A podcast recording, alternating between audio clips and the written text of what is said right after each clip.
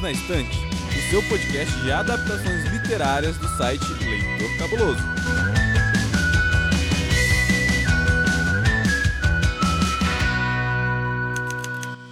Olá a todos os ouvintes do Perdidos na Estante. Estamos aqui mais uma vez para conversar sobre literatura e suas adaptações. E um episódio de hoje é um episódio muito especial, um episódio que vai remeter à infância de muita gente, vai trazer aquele calorzinho de amizades. E para esse episódio eu convidei duas pessoas muito especiais para a gente poder conversar sobre essa coisa maravilhosa que a gente vai falar hoje. Primeiro, nossa querida Domênica Mendes Mendes está nos agraciando com sua presença. Seja bem-vinda, Dor.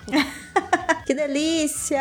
Eu vim aqui para falar de obra gostosa, uma obra que eu gosto muito e que tá sendo um mega prazer ter contato com a obra escrita, porque eu só conhecia a obra adaptada e já era assim, sei lá, dona do meu coração todinho. E falar sobre obra que tem criança incrível, gente, é outro nível, né? Por isso que eu gosto tanto do Perdidos na Estante. É isso aí. E junto com a gente, Paulo, porque nós não estamos sozinhos. Você disse que tinha claro. Mais uma pessoa. Então tá ela, a maravilhosa, a nossa querida, a nossa amada Amandinha. Oi, Amandinha. Oi, Dô. Estamos aqui hoje reunidos com a turma do Paulinho V. Do MC Paulinho V! que honra, né? Pô, eu acho também. Então é isso, vamos falar de infância, de amizade, de coisas gostosinhas e que dão um calorzinho no coração. Uhul. Então, hoje vamos reforçar os nossos laços, porque o assunto hoje é Turma da Mônica Laços, dos irmãos Vitor e Luca Fage. Então, vou passar a bola pro assistente e ele vai falar dos dados dessa obra. Assistente, manda aí. A HQ Turma da Mônica Laços foi lançada em 2012 e é a segunda graphic novel do selo MSP, que tinha a proposta de modernizar os personagens da Turma da Mônica e apresentá-los a uma nova geração. Desde então foram publicadas dezenas de outras graphic novels, e Laços continua a ser considerada até hoje como um dos maiores sucessos do selo. A história visava revisitar também as origens da turminha do bairro do Limoeiro e como eles se conheceram. Estamos de volta e agora vamos lá. Aquele momento que todos esperam nesse episódio, o desafio da sinopse criativa. Porque somos pessoas criativas e gostamos de desafios, não é isso, Dô? Ah, oh, super, duper, plus advanced. Animação total, galera. Uhul! É isso aí. E temos que fazer um desafio temático hoje, né? Hum. Olha que grau de dificuldade hoje. Então, o desafio de hoje é pra Domênica. Domênica. Pra mim, Paulo? Pra você, porque tenho certeza que você vai conseguir superar com folga esse desafio. Hum, manda aí. Sua tarefa é apresentar a sinopse como se você fosse o Cebolinha. Ai, meu Deus, tá bom, vamos lá. Deixa eu. vamos lá. Concentração nesse momento. Visualize todos os seus cachorros verdes. Vamos lá. Imagina farofa verde peludo. Vamos lá, então, ó. O livro Turma da Mônica Laços é um livro de histórias em quadrinhos que conta a história de quatro amigos que molam na lua do Limoelo. A Mônica, a baixinha, golducha e dentuça que manda em todo mundo, e tem uma alma secreta, que é um coelho de pelúcia chamado Sansão. Sua melhor amiga, Magali, que come tudo por onde passa. Seu amigo Cascão, que tem uma flaqueza fatal, ele delete em água, gente. E o Melol mestre dos planos infalíveis do mundo inteiro, o Cebolinha. Esses amigos precisam enfleitar muitas coisas difíceis para salvar o Floquinho, o melhor cachorrinho verde que você vai conhecer. Porque o Floquinho, gente, ele foi sequestrado. É muito sério. Será que eles vão achar o floquinho? Pra saber, você precisa ler a historinha e ouvir a gente falando aqui sobre ela. Ha! In your face, Paulinho V. Toma! Você achou que eu não ia conseguir? Eu tive que me segurar pra não rir, cara. Muito bom, cara. Muito bom. Parabéns pra mim. Uhul. Parabéns para Domênico, falei. Mas eu sabia, isso é tudo um plano. Agora eu vou ficar falando o resto do episódio desse jeito com vocês. Fala sempre. Ai, meu Deus. Mas isso foi um plano meticulosamente calculado. Foi um plano infalível. Inspirado pelo Cebolinha. Por Foi um plano que infalível, com certeza. Foi um plano infalível. Pra você ser o dono da lua. O dono da lua.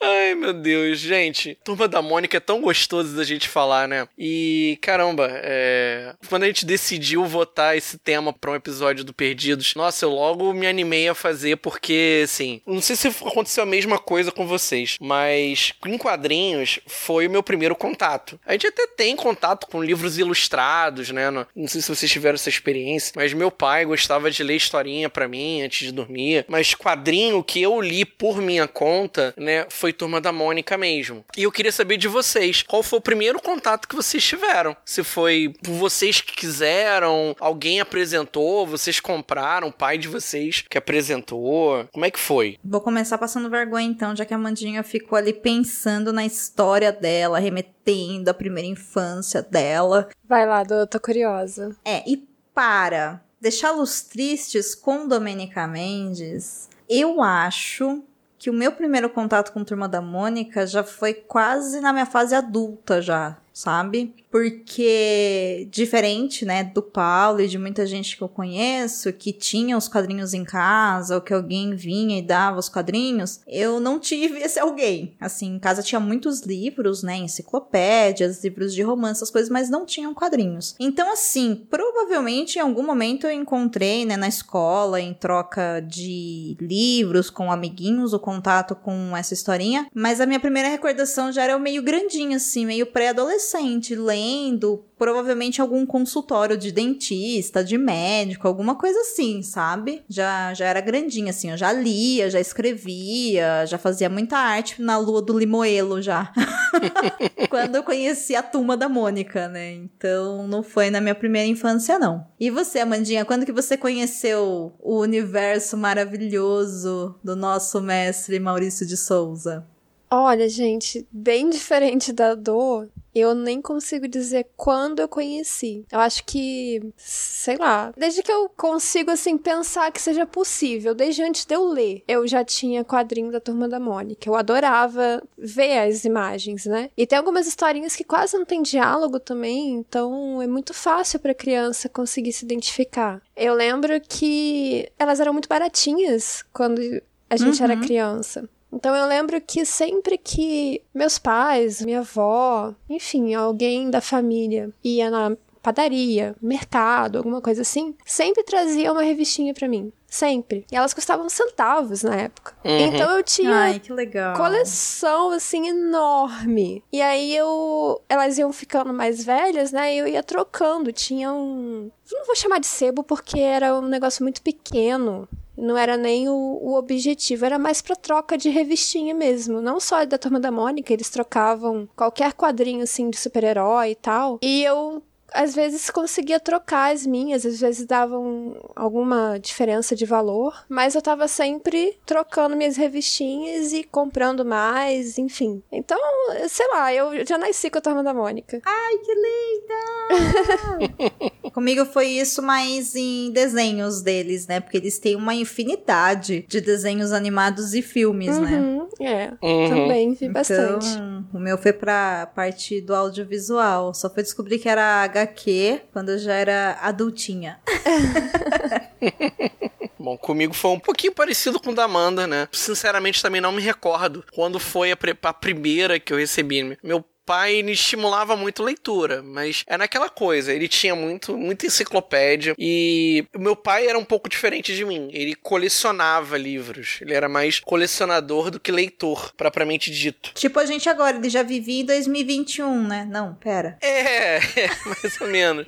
Não, é porque assim, a gente ainda lê. Por mais que a gente acabe acumulando, às vezes a gente ainda lê alguma coisa. A gente lê aquilo. Nem que seja, sei lá, comprei cinco e li um. Pelo menos você leu alguma coisa. Uhum. Melhor do que nada. Meu pai não, ele gostava, ele era lombadeiro na época que lombadeiro ainda não era moda. Olha. Iniciou uma tendência. É. No meu quarteirão, eu tinha um- uma banca de jornal grande, né? A gente- assim, eu sou da época que tinha banca de jornal em cada esquina tinha uma. Sim. Uhum. Podia ter duas até, às vezes. Né? E tinha uma especial que tinha um senhor que era muito amigo do meu pai, o seu Carmelo. Seu Carmelo. Ele era dono da banca de jornal e meu pai fazia a contabilidade da banca pra ele. Aí o meu pai, vendo que eu olhava com curiosidade as revistinhas, ele comprou uma ou duas e foi quando eu comecei a ler. Agora eu não lembro qual foi, né? E esse dono da banca de jornal, ele deixava eu trocar quadrinhos, né? A gente nunca foi muito, muito privilegiado, mesmo quando os quadrinhos custavam pouco, eu não conseguia comprar sempre, né? Então eu trocava, eu lia uma, ia lá, trocava, pegava outra. Os primeiros quadrinhos que eu li foi Maurício de Souza e Disney, foram os primeiros pra mim. Depois a gente vai crescendo, vai consumindo outras coisas. E aí aproveitando já emendando na minha perguntinha pra vocês também, personagem que eu mais gostava e aí um personagem que eu tenho um carinho muito profundo é o Horácio, que é o dinossaurinho cabeçudo. O Horácio, primeiro, eu adorava. Engraçado que eu não lembro se tinha uma revistinha específica do Horácio. Só as especiais. Ah. É, tinha umas tirinhas no final, assim, com um- um- uma ou duas páginas do Horácio, né? Uhum. Era o Horácio e a Magali. Eram meus dois personagens favoritos. O primeiro, o Horácio, de longe, e depois a Magali. Engraçado, por causa das capas. Olha aí. Eu gostava das capas das revistinhas da Magali. Tinha uma que eu lembro até hoje, que aparece uma, um- uma melancia gigante, assim, na capa, e a Magali dando uma mordidona, assim. É impossível mesmo, né? A gente olhar melancia e não pensar na Magali, cara. Não tem N- como. Não tem como, não tem como. É, pensando aqui nos meus personagens favoritos, eu gosto muito, muito, muito do Chico Bento. Eu acho ele tão maravilhoso, sabe? Aquela coisa, né, do interior, e ele lá com as galinhas, e ele conversando com as galinhas, as galinhas mó bonitinha, gordinha. É muito legal, eu gosto muito do Chico Bento. E desses personagens que eu não sei também, tá? Se teve alguma revistinha especial, alguma coisa nesse sentido, talvez vocês saibam. Eu amava as histórias do Penadinho. Sabe? Que separava Uhum. assim no meio. Gente, Penadinho é muito louco, né? Uhum. Eu adoro Uhum. Penadinho. O Penadinho é o melhor fantasminha, assim. Eu queria muito que o Penadinho fosse de verdade. Ai, eles são muito legais. É bem legal, sim. Só tinha em edição especial desses personagens mais secundários, né, do Maurício. Bom, o meu favorito, a, a Dor já falou, é o Chico Bento. Eu amo de Ah, paixão high o. Chico Bento. Ai, high five, amiga. Os melhores gostos, né? Sim. Mas o Chico Bento é maravilhoso, nossa, eu amo. E da turminha mesmo, a minha favorita é a Mônica. Não tem como. Você tinha um Sansão, né? Eu Ah tinha, lá. pior que eu tinha. a Mônica me ensinou a ser feminista, então. É verdade. De um jeito A, bem a primeira, violento. a precursora. Sim, sim. Muito bom.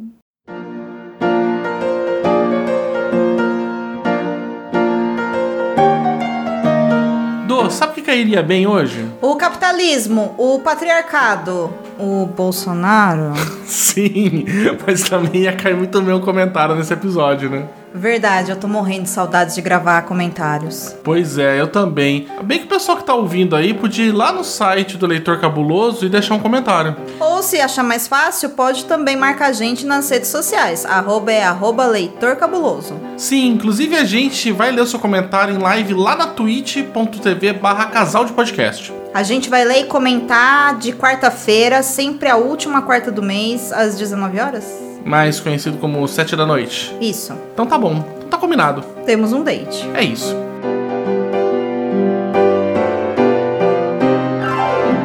E aí a gente precisa falar também sobre a iniciativa da Graphic MSP. Esse foi o primeiro contato que vocês tiveram com uma Graphic MSP? Vocês já tinham lido alguma outra? Ai, cara, esse foi meu primeiro contato. E eu tô aqui, ó, me segurando. Ah, Desde quando chegou o quadrinho em casa, antes de eu ler, a hora que eu peguei na mão e vi a qualidade do material. Sabe, sabe quando você sente um quentinho no coração, um amor à primeira vista, a perna fica mole, dá falta de ar e você fala, hum, isso é paixão? Foi isso que aconteceu, né? E aí eu fui ver, existem vários e vários números, né? Tem até alguns que falam muito bem que é do próprio Chico Bento, né? Que a gente conversou há pouco. Sim. E dizem Tem. que são lindas. E aí eu olhei São. e Tem falei, do Penadinho também. Tem do penadinho. Se eu não me engano, chama Vida. Tem dele. dois, tem vida e tem o lar. O lar Ai, eu tenho. gente. Muito Ai, bom, gente. muito bom. É isso, né? Por favor, apoiem o Leitor Cabuloso pra ajudar a pagar as coisas, pra sobrar dinheiro pra comprar pra mim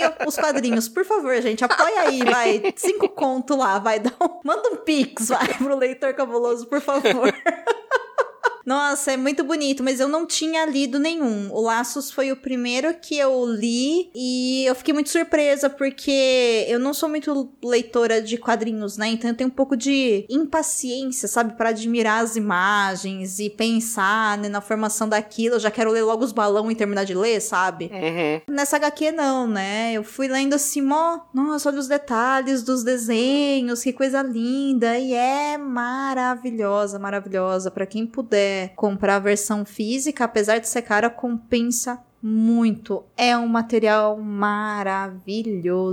E você, Amandinha, você já leu do Chico Bento, do Penadinho, já que vocês sabem tanto, gente? Não, então, eu já conhecia a iniciativa, já tinha visto, assim, os volumes, eu sei que tem vários, eu namoro isso há um tempo, mas nunca tinha lido nada, esse- o Laços foi o primeiro que eu li, mas justamente por isso, porque é caro, assim, o material é, É. de bastante qualidade, É mas é caro. É caro. É caro. Não é igual uma revistinha que você coleciona, sabe? Você vai lá, tipo, cinco reais, você compra um gibizinho Uhum. Que já acho caro, né? Mas, enfim, do jeito que tudo tá caro. Mas aí você vê uma HQ dessa, 35, 40 reais, sabe? Uhum. Aí dá uma assustada. Uhum. Não, assim, eles vendem em dois formatos, tá? Eles vendem. é, existe uma versão em capa dura, que é esse preço mesmo, é 35, 40. E tem a versão em capa mole também, que você consegue pegar até por, até às vezes você pega um preço legal. Mas eu concordo com vocês. Se a gente for comparar com o preço de um, sei lá, um gibizinho hoje, hoje, o que a gente tá falando hoje, que tá tudo inflacionado, né? Um gibizinho da Disney distribuído pela Culturama, né? Tá 6 reais, 7 reais. Um gibizinho comum, né? E o Brasil não tá fácil hoje, né? Sim, até o gibizinho da Turma da Mônica. Eu não falo nem da Turma da Mônica jovem, que é mais caro. Uhum, Eu falo o da turminha mesmo. Deve estar uns 5, 6 reais. uhum. É, já é caro, né? Já. Mas em comparação com o, o da MSP, é, é mais complicado. É, o MSP é quase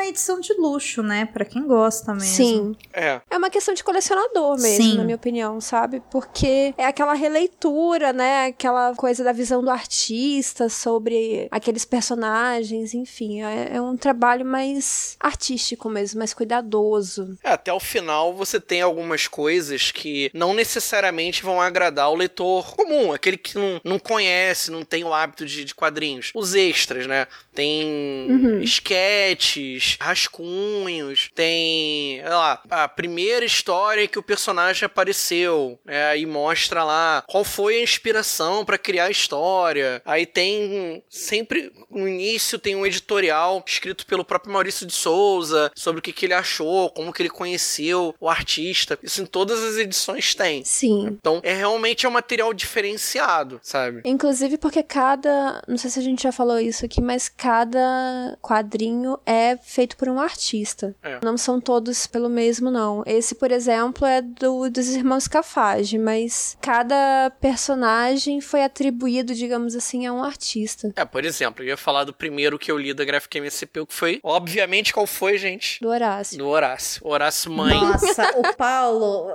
ele tava na fila pra comprar, né? Ele foi lá e falou: pelo amor de Deus, alguém faz o Horácio, eu preciso desse dinossauro cabeçudo.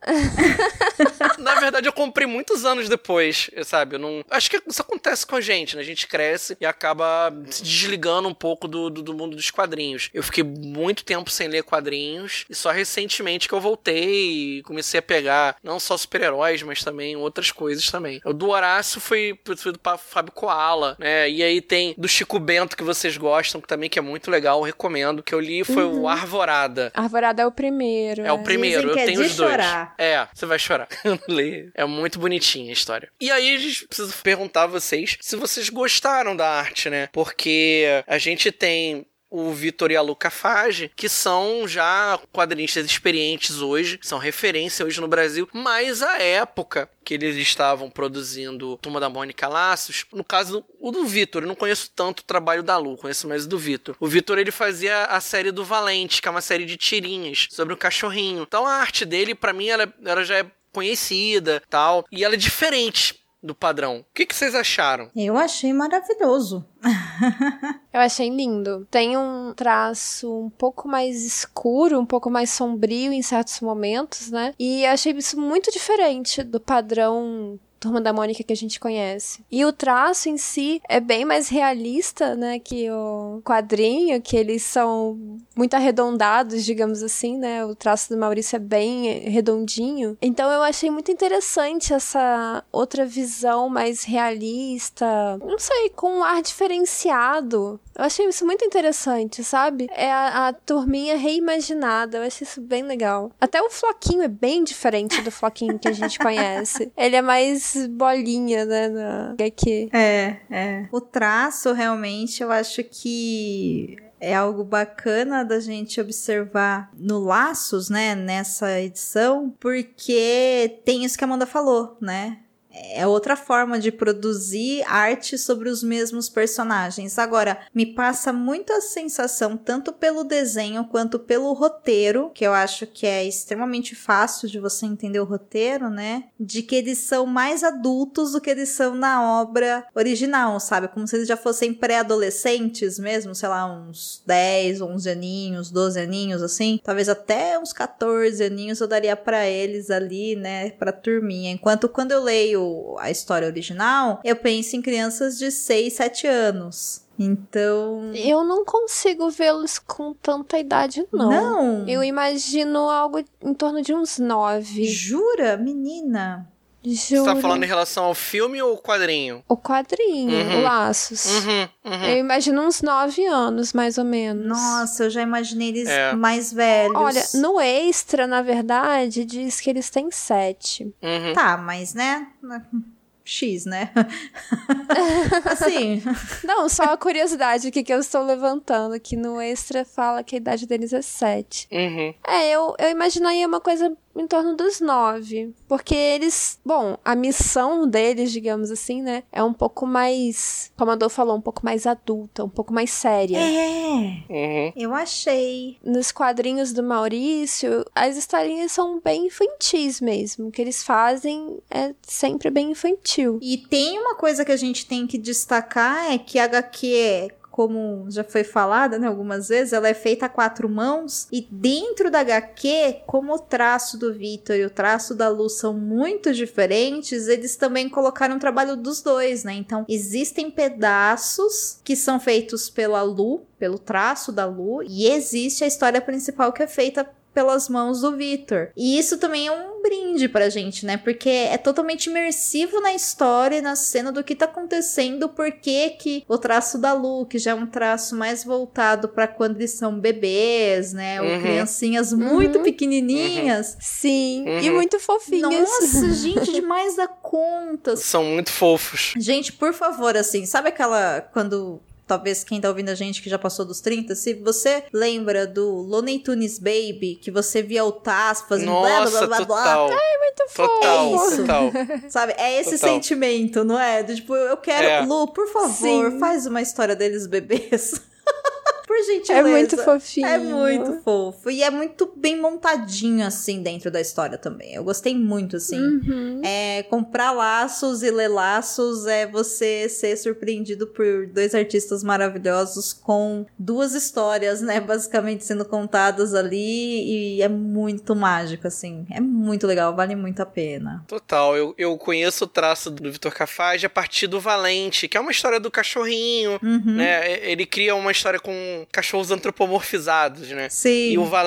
e o Valente, que é o personagem principal, ele vive aqueles dramas de escola, né? Da namoradinha, que ele é um cachorrinho meio retraído, que ele tenta conquistar a menina, mas nunca consegue, sempre tem alguma coisa. E o traço é muito parecido, aquele traço redondinho, né? Que, que é. Cara, eu acho que não tem outro adjetivo pra você usar pro traço do, do, do Vitor, além de fofo. É fofo.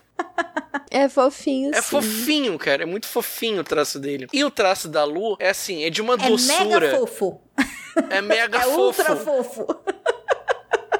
Nossa, não tem como você não se emocionar vendo aquelas cenas que a Lu tá fazendo, tanto no começo quanto no final da história. Sim. Pior que te pega. Sabe? Te dá Sim. aquela, que, tipo assim, tu tá se segurando o quadrinho inteiro pra não se emocionar e vai a Lu e bota uma cena daquelas. É verdade. Por exemplo, no momento eu estou olhando pra uma página aqui em que está o Cebolinha bebê vestido de dinossaurinho e o Cascãozinho bebê vestido de astronauta. Eu tenho vontade de morrer É de tanta fofura. É isso, a gente explode, sei lá, em Horácios, em estrelinhas do, do especial da Mônica de Natal, sabe? É isso, a gente explode em purpurina, gente. É muita fofura. Só um, um parênteses antes da gente entrar mais na história, né? Só pra deixar o pessoal mais vontade ainda, né?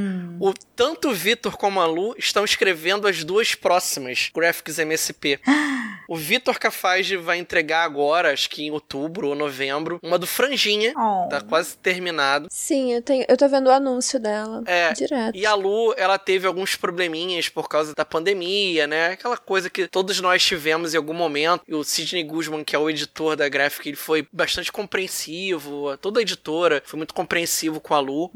Era pra eles publicarem juntos, né? Pra ser uma coisa, ah, vamos publicar os dois irmãos no mesmo mês, né? Porque de certa forma, a turma da Mônica Laços foi o que deu uma projeção maior pra Graphic MSP. A Lu ficou pro ano que vem. É, vai, ser, vai ser a primeira de 2022, eu acho. Primeira ou segunda. A dela vai ser a da Magali, que não tinha. Oba! Nenhuma da Magali também. Assim como a do Franjinha não tinha. Então são as Nossa. próximas. E eu já tô super ansioso querendo saber quando Do que. Franjinha não tinha. Não. Do Franjinha, não. Do astronauta tem várias. É o que mais é tem. do astronauta, é verdade. Do astronauta que tem várias. Do astronauta tem cinco já. É, então, isso que eu ia falar, do astronauta, ve- verdade, é que mais tem. É, que mais tem. Então tá chegando, o pessoal que, assim, gostar de assistir esse episódio, ficar curioso, quiser mais, vai ter, vai ter mais. É isso aí, gente. Bom, gente, vamos então entrar pra parte da historinha. A gente tá falando bastante sobre a arte, sobre o conceito da graphic, né? Mas acho que a pergunta mais básica que a gente precisa fazer é: como é uma HQ voltada pra introduzir novos leitores, ou pelo menos assim, pessoas que nunca tiveram contato com a turma da Mônica, na turminha em si, a gente consegue entender a história fácil, ela é difícil, é cheia de ferramentas de difícil compreensão. Como é que foi pra vocês? Eu acho que mesmo uma pessoa que nunca tenha lido nesse universo nada de Turma da Mônica, nem saiba do que se trata, ela vai entender. Não tem como não entender. É muito simples.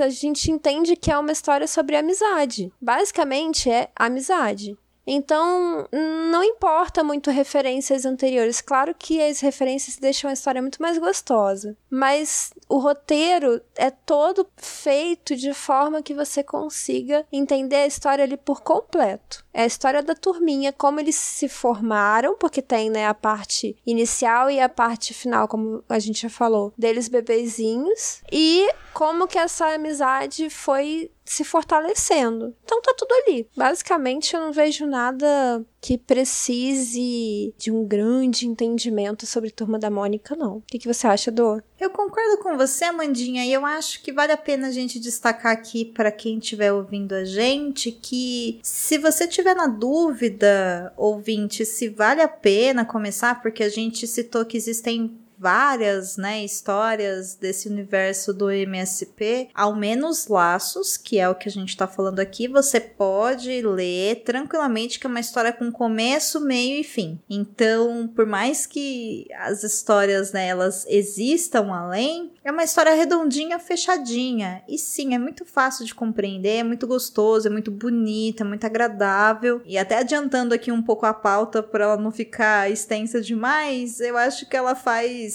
mais do que jus ao legado da turma da Mônica. Eu acho que ela faz uma homenagem para quem cresceu com a história, sabe, com esses personagens. Ela conecta a gente tanto com o universo de Maurício de Souza quanto com quem a gente era quando a gente era criança e quem a gente é hoje com os nossos amigos, amigas e amigues, sabe? Então eu acho que é espetacular assim. É uma babação de ovo mesmo, gente, porque é bom e coisa boa a gente tem que valorizar, porque é Brasil, é isso aí. Do, eu acho que assim, se a gente. Eu não sei qual a idade da Lu e do Vitor Cafage, mas eu acredito que eles também tenham crescido com a turma da Mônica. Então não é só uma homenagem pro estúdio Maurício de Souza, não é só uma homenagem pros fãs. Eu acho que é uma recriação deles, sabe? Do que eles viveram também enquanto leitores da turma da Mônica. E fica muito claro para mim que eles se entregaram demais ao que eles fizeram, porque, nossa, eles fizeram uma releitura linda. Não seria possível fazer uma releitura tão linda se eles não tivessem algum laço afetivo com a turma da Mônica também. Concordo. É, eu também achei que o material ele faz muito, muito juiz à, à turminha, né? Eu acho assim, eles conseguiram produzir uma história, ter uma, uma identificação, um design de personagens que seja atrativo, não só para quem já conhecia a Turma da Mônica, mas para quem tá chegando agora. É um design muito atrativo de personagens. Faz total sentido a gente apresentar para qualquer um, mesmo que a pessoa nunca tenha lido nada, absolutamente nada dos personagens. Então, gente, eu vou passar pro assistente pra gente que a gente tá se coçando aqui, né, para poder dar spoiler. Tô pondo, gente, lacinho vermelho em tudo aqui. Vamos logo com esse negócio. O pessoal tá doido pra falar do final, aquele final. Olha, Aquele aquele plot final. twist. Aquele final, gente. Então, assistente, fale aí mais algumas curiosidades sobre a HQ e a gente já volta. Teoricamente, a HQ foi feita a quatro mãos por Victor e Luca Fagem, que são irmãos. Victor com o roteiro e a concepção artística dos personagens e Lu participando também da arte, mas mais focada na colorização. Mas é preciso chamar a atenção para o trabalho de Priscila Tramontano, que fez a colorização base da história para a finalização da Lu. Outro ponto curioso é que tem vários easter eggs de momentos históricos da turma, como o lendário vestido verde da Magali, que aparece no final da história.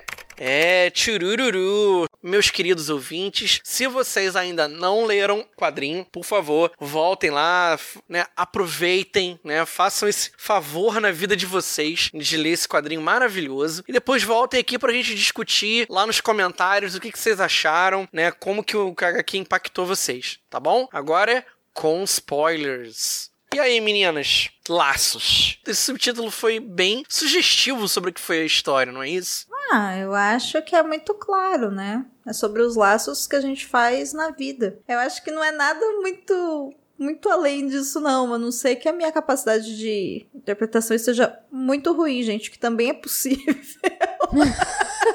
Não se diminua, amiga. Não, é que eu usei toda a minha criatividade, amiga, de 2021 para falar igual Cebolinha na abertura desse episódio. Ah, entendi. Zerou. Não, realmente foi um esforço considerável. É, zerou, foi. Eu, assim, me empenhei aqui na abertura, então talvez, né, acabou ali minha interpretação, mas é, sem me menosprezar, como muito bem disse aqui a maravilhosa da Mandinha, eu acho que Laços fala sobre esses relacionamentos, né, e esse mix de sentimentos e comprometimento que a gente faz com as pessoas no decorrer da nossa vida. No caso, a Turma da Mônica ou Turma do Cebolinha, porque esse livro tá mais pra Turma do Cebolinha mesmo do que Turma da Mônica. Eles são um grupinho ali muito unido e é legal a gente ver, né, o quanto que eles se importam e respeitam uns aos outros e como que eles se desenvolvem. E eu acho que é sobre isso, assim, né? O que é muito surpreendente, porque quando a gente pega e você não tem ideia do que seja a história, aí você fica pensando, mas o que que raios é esse laços, né? Do que que eles estão falando? E para mim é sobre isso, é sobre como nós nos unimos uns com os outros e fazemos laços aí, como nós marcamos a vida um dos outros, sabe? Um pouco também do que a gente faz aqui no Perdidos na Estante um com os outros e também com a pessoa que tá ouvindo a gente agora. A gente tem muito disso, né, quando faz podcast. E pra você, Amandinha, o que que você me diz sobre esses laços? Eu vejo assim, do a turma da Mônica, ou até mesmo a turma do Penadinho, a turma do Chico Bento, sempre são histórias de amizade. Eu acho que a base do trabalho do Maurício de Souza é a amizade.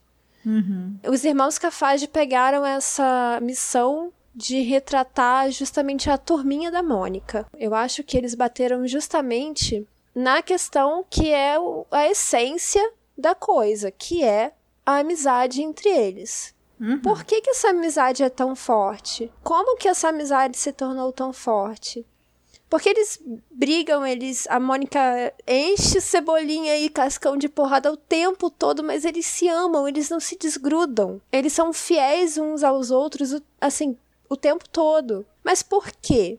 Aí eu acho que eles fizeram essa releitura com essa história. E é uma coisa que eu vejo muito interessante, porque existem situações que acontecem na nossa infância, acho que especialmente na nossa infância, que unem as pessoas de uma forma inexplicável. Talvez coisas que adultos nem consigam compreender tão bem assim. Mas que para criança faz todo sentido. É como se as crianças se tornassem cúmplices umas das outras. E, por exemplo, nessa aventura que eles passam, eles fazem coisas que os pais deles jamais deixariam eles fazerem. E eles sabem que eles estão fazendo isso sem o consentimento de um adulto. É esse tipo de coisa que aproxima crianças e que torna esses laços tão estreitos e tão especiais. Daí eu acho que Laços é justamente por isso. Por essa cumplicidade que é gerada pela trama, né? E talvez até antes mesmo da trama. E acaba, não sei, tornando eles tão íntimos, tão. Ai, mais que amigos, né? Friends. E eu acho também que envolve muito o laço que a turma da Mônica tem com a gente, né? Enquanto leitor, sabe? Também, com certeza. É, eu acho que tem uma brincadeirinha aí nisso, assim. E o fato de você ficar preso ali, então você está enlaçado ali na história, sabe? É, eu estou enlaçada a eles há 30 anos. É isso. E é um laço É isso. gostoso de ser mantido, né? Muito. Muito gostoso. E você, Paulo, o que, que você acha? O que, que é esse laços pra você? Eu vou roubar um pouquinho nessa resposta. Eu vou deixar pra falar na hora que eu falar do momento mais marcante. Porque pra mim, é, o momento que simboliza laços tá numa cena específica. E eu acho que vocês falaram tudo sobre o que, que representa laços na história. É o laço de amizade entre eles, é a cumplicidade, é tudo isso junto e mais um pouco, né? É, é o que une todos eles, é o que vai além das brincadeiras. E se vocês pudessem escolher um dos quatro, né? Qual que vocês acharam mais legal, assim, que ficou bacana na história? Cebolinho. Ah, meu, a história é do Cebolinha, né? Laços é sobre o Cebolinha, mas eu acho que a relação que o Cascão tem, assim, né? O diálogo do Cascão do início ao fim é muito massa. Uhum. E fazendo o papel aqui da Magali, gente, a Magali ela tem umas tiradas maravilhosas também. Ela é muito engraçada. Ela é muito Ela é engraçada. uma personagem engraçada. Cara, a Ma- a Magali tá muito hipster na história, cara. Muito! O pessoal aprontando todas. E ela lá no fundo, lá, tipo assim, e aí? Comendo. Cara, a Magali me representa na vida pós-terapia, sabe? Eu tô aqui comendo meu docinho, meu negocinho aqui, vou levar um suco de tamarindo pra você, amiga. Vambora, toma aqui um suquinho e vamos andando, sabe? E eu curti muito o design, porque assim, do- dos quatro personagens, o Victor mexeu mais no, no design dela do que no dos outros. Porque o dos outros ainda lembra um pouquinho o personagem, né? O Cebolinha com os cabelinhos característicos dele, né? Os fiapinhos dele. É, a Mônica, apesar de estar com, aquela, com aquele cabelinho mais pra baixo, ela lembra muito a personagem da história, sabe? O Sim. Cascão também, o, o macacãozinho. Mas a Magali tá muito diferente, cara, em relação à história. Uhum. E ele mexeu de um jeito que foi respeitoso e não tirou a essência da personagem. Uhum. Isso é uma reclamação minha em relação ao filme, mas eu vou deixar pro próximo episódio. É, beleza. porque o filme é no próximo. Mas eu acho que o Cebolinha é o, realmente a grande estrela Sim. da HQ. A grande estrela, na verdade, é o Floquinho, né? Que mesmo naquele É, traço é lindo, o continua Floquinho. verde. verde clarinho, mas continua verde. Mas é também o laço do Cebolinha com o Floquinho. Sim, sim. Uhum. Porque logo no começo mostra a importância que tem essa amizade pro Cebolinha, né? Desde muito bebezinho, superando um momento difícil que aparentemente ele ficou doentinho, né? Uhum. Então também é essa amizade com o bichinho. Não, se a gente pode dizer uma coisa também, né? Um outro significado para laços. O floquinho é o laço que une todos eles, né? De certa forma. Nessa história, sim. Nessa história. Sim. Uhum. Nessa história, sim. E passando aí pra nossa aventura, né? Que foi bem divertida. Cara, em alguns momentos me lembrou aquele episódio que a gente fez sobre Goonies. Porque é uma grande aventura, né? É. Eles vão explorar um lugar desconhecido. E aí eles ficaram. Ah, será que pode ter um fantasma aqui? Ter- É uma aventura ingênua e divertida ao mesmo tempo. É, e você sabe de uma coisa, Paulo? Esses dias, finalmente, eu criei vergonha na minha cara, e fica aqui a informação útil pra quem tá ouvindo a gente, eu assisti finalmente Conta Comigo, né? Que é um Hum. clássico da vida de muita gente, filme favorito, não sei o que lá. E o Conta Comigo, gente, ele tá disponível no NetNow, pra quem é assinante do canal de TV da Claro, né? Que é a antiga Net. Então, essa é a dica que eu queria dar, que não tem a ver com o episódio, mas tem, que é uma utilidade pública assistir Conta Comigo. Mas tem uma cena do Conta Comigo que tá aí na HQ. Tem! E assim, eu tava lendo aquilo e eu olhei e falei: Isso daqui é conta comigo, né? Que é quando eles estão conversando ali é, à noite, né? E, e é. Meu, é perfeitamente a cena do filme, que é cada quadrinho, tá um falando de uma coisa e uma frase emenda na outra, só que dá uma outra conversa. E tem uma coisa que nós fazemos entre amigos, que é começar uma conversa e o outro emenda em uma outra coisa, e o terceiro fala de outra coisa e o quarto fala de outra coisa, e isso faz sentido para aquele grupo de amigos, né? Então pode ser que a conversa deles de fato foi só aquilo lá mesmo. e fez sentido. Né? Então, eu achei a parte da aventura assim, e essa cena deles maravilhosa assim, me remeteu muito a conta comigo. Mas agora que você falou dos Goonies, eu concordo contigo. Tem uma pegada assim, concordo, concordo. E você, Amandinha, o que, que você achou dessa parte da aventura? E aproveita e já emenda logo e fala qual foi o momento que você mais gostou. Sim, a, a história é essa. Na verdade, a base da história é essa aventura, né? De procurar pelo Floquinho. E eu acho que durante essa aventura eles acabam se conhecendo melhores como indivíduos e como grupo, e por isso eles vão estreitando esses laços. Existem momentos que exigem grande coragem deles, existem momentos que exigem um pensamento mais estratégico deles, os planos infalíveis do Cebolinha. Então, acho que cada um vai colocando um pouquinho de si para fazer aquilo tudo dar certo, e nessa vibe de descoberta e de enfrentar esses medos, acho que a cena mais marcante para mim é da noite na floresta mesmo. Em que é totalmente diferente no filme, né? E que aqui, na verdade, o a turminha tentando passar por aquele perigo eminente ali, com o Cascão tomando conta deles. E eles unidos ali por aquele propósito, e não vamos sair daqui enquanto a gente não tiver com um floquinho, e vamos passar por isso. Eu gosto muito desse momento, eu acho que são esses apertos que definem as amizades. E você, Dô? Eu acho que é esse também, assim, do laço entre eles, né? Porque dentro dessa história tem alguns momentos que o Cebolinha ele pensa em desistir e ele só não desiste porque os amigos dele falam para ele: você não vai desistir não. E eu acho que isso fala tudo, né? Sobre essa história e tudo mais. E eu gosto especialmente para quem ainda não leu, mas já viu o filme, eu gosto especialmente também do cuidado que a obra escrita tem, já que a gente pode falar de spoilers, de colocar a turminha da rua de cima, né, como um agente que permite que eles também consigam continuar na busca de aventura. Então, sim, tem a confusão entre eles e tudo mais, mas eles não são tão maus assim. Né? Sim, amanhã do dia seguinte, né? Isso, então eu acho legalzinha aquela parte. E gosto especialmente que ela tem um começo, meio e fim e que ela não se prolonga também, sabe? Uhum. Eu acho que foi na dose certa. E, gente, não tem como a gente não se apaixonar pela parte, de novo, né? Dos traços da Lu, que é quando eles são bebês, que a gente entende de fato a importância do floquinho na vida de todos eles, né? Nesse relacionamento. Ah, aí, sim. aí você Sim, chora, aí é um regaço, aí é isso aí.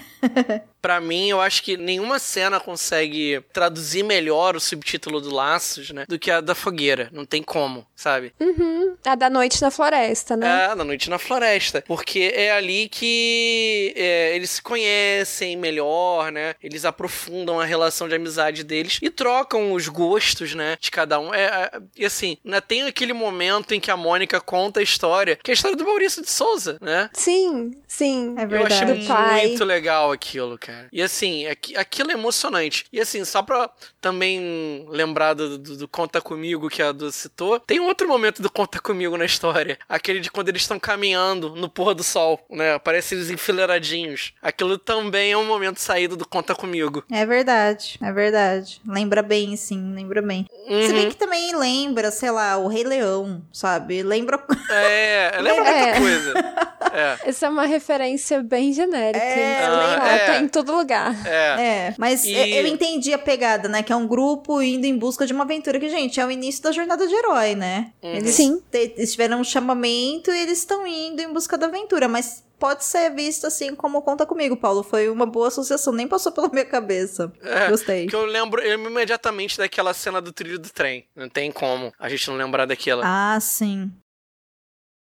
E aí, gente? Eu sei que é chovendo molhado, né? Mas queria que vocês, vocês recomendam um livro. Qual nota que vocês dão de 1 a 5 selos cabulosos pra ele? Oba, eu dou cinco selos cabulosos e recomendo. Eu acho que você deve comprar através do nosso link patrocinado, se possível, porque a gente ganha algumas moedinhas. E, gente, nem se for a versão digital, se você puder ler, se você puder presentear alguém, um adulto e presentear uma criança, presenteie uma família. Aproveita que o Natal tá chegando, né? A gente tá aqui nesse clima de Dia das Crianças tal. Mas aproveita que o Natal tá chegando e invista nessa obra para presentear uma família, porque isso daqui é uma obra para a família inteira. E você, Amandinha? Concordo com tudo que a Dor falou, não poderia ter falado melhor. Ó. Cinco estrelas.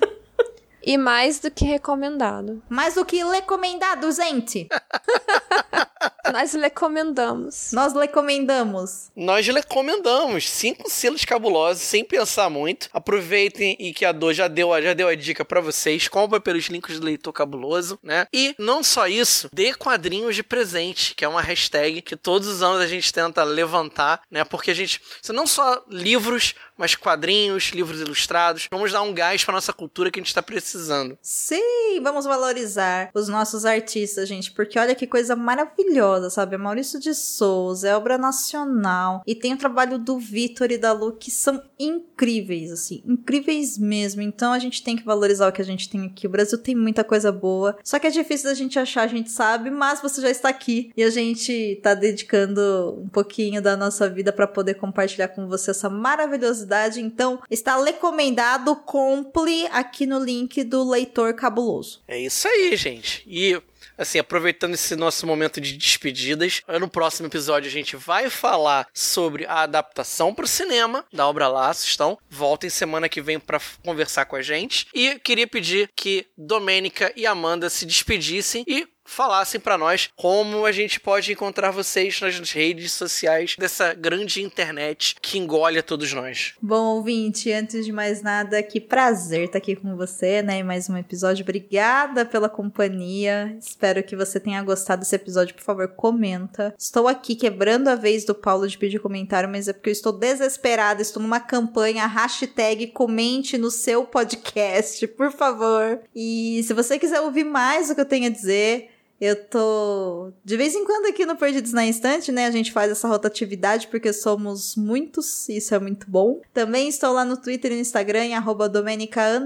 Mendes, onde eu compartilho os meus trabalhos com podcast, as coisas que eu tô lendo, as coisas que eu tô assistindo. Tem muito filme, muita série. Às vezes falo um pouquinho de música também, então me segue lá, arroba Domenica Mendes. E tô sempre falando de produção de podcast no Estúdio 31 que é o podcast oficial da iniciativa hashtag o podcast delas, que você encontra no site o podcastadelas.com.br ou no Instagram e no Twitter, arroba o podcast delas. E você, Amandinha, você ainda não fez um Twitter? Não, dou. Olha aí. Continuo sem Twitter. Mulher sábia. E onde eu te encontro se não é pelo É. Twitter? Bom, você pode me ouvir por aqui, por exemplo. Hum. Mas você também me encontra lá no Instagram. Eu sou arroba manda underline barreiro. E também tô lá com o Paulo no Ficções Humanas, escrevendo minhas resenhas e minhas opiniões. E você, Ó. Paulo? Bom, as pessoas podem me encontrar por aqui, perdidos na estante, com mais frequência talvez do que o desejado. Ou Não se diminua, amigo. Não se diminui. Gente, mas tá difícil, né? Hoje a autoestima está muito baixa, gente. Tá difícil. Estamos cansados. é isso aí, final de ano chegando. Vocês podem achar- eh, me achar aqui no Perdidos, mas também vocês podem me achar lá no Ficções Humanas, no www.ficçõeshumanas.com.br ou nas redes sociais do Ficções, no Twitter, no arroba Ficções Humanas e no Instagram, no arroba Ficções Underline Humanas ou no Twitter do Perdidos, porque, né, tanto eu como a Domênica estamos lá, de vez em quando a gente dá umas, dá umas retweetadas numas coisas lá, né, nos trailerzinho bacana, umas fofocas quentes da, de Hollywood, as adaptações chegando. a gente tá aí. lá. Inclusive, gente, é bem fácil saber quem que tá tweetando no perfil do Perdidos na Instante. É assim, ó. Se tiver muito feliz, muito cheio de emoji, claramente sou eu. Se for uma informação útil, curta, direta e objetiva, é o Paulo. É assim, entendeu? É assim que a gente divide as coisas. E se você não segue o Twitter, siga, porque o Paulo tá fazendo um trabalho maravilhoso de curadoria, de ficar falando, gente, vai ter lançamento de não sei o quê, e tem trailer de não sei o que lá, e tem não sei o quê. Aí eu falo, nossa, quanto trabalho. E aí eu saio, entendeu? Mas é isso. Fica a dica pra você que ama adaptações assim como nós. É, não, a Amandinha ficou emocionada essa semana com o trailer do, da Roda do Tempo. Isso que é isso aconteceu. aí. Quem não ficou, não é Com mesmo? certeza. É. Foi tanta emoção que no grupo de apoiadores do Leitor Cabuloso, o Thiago chegou em polvorosa e falou assim: gente, saiu o trailer da foda do tempo. É isso aí. Fica a dica aí também. É isso aí. É isso aí. Fica a dica do porquê você deve apoiar o leitor, pra ter esse tipo de contato às 8 horas da manhã em dia útil. Mas, hein, Ai, o meu quê? Deus. Tiago levando um exposed aqui. Ai, meu Deus do céu. Depois de uma dessa, gente, só chamando o assistente pra dar os recados finais. E, gente, não se esqueçam, voltem aqui na próxima quinta-feira com filme. O papo é filme na semana que vem. Tchau, gente. Tchau, tchau, galera. Tchau. Contribua para novos episódios do Perdidos na Estante em catarse.me barra leitor underline cabuloso ou no PicPay. Se você é das redes sociais, nos encontre em twitter.com barra perdidosestante e instagram.com barra perdidosnaestantepod. Você ouviu o podcast Perdidos na Estante. A apresentação foi de Paulo Vinícius, Domênica Mendes e Amanda Barreiro. A pauta foi de Paulo Vinícius, o assistente Leonardo Tremesquim e a edição Ace Barros. Esse episódio foi produzido graças aos nossos apoiadores. Vocês moram no nosso coração, vocês são o sangue que corre em nossas veias. Sem vocês, nós não chegaríamos tão longe. Então, continuem nos apoiando e fica aqui os agradecimentos especiais a Abner de Souza, a Irichu, a Alessandra Rocha, a Aline Bergamo, a Mauri Silva Lima Filho, Caio Amaro, Carolina Mendes, Carol Vidal, Cláudia Rodrigues, Clécius Duran, Daisy Cristina, Edgar Egawa, Fernanda Cortês, Igor Bajo, Janaína Vieira, Lara Prado, Leandro Gomes, Lucas Domingos, Lu Bento, Luiz Silva, Marina Kondratovic, Marina Jardim, Melissa de Sá, Nielson Rocha, Priscila Rúbia, Ricardo Brunoro, Rodrigo Leite, Nilda, Sidney Andrade. Muito obrigado a todos vocês. Vocês são o laço do nosso podcast.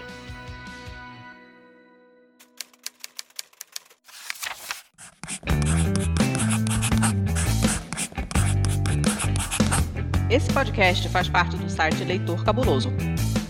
Conheça nossos conteúdos em www.leitorcabuloso.com.br.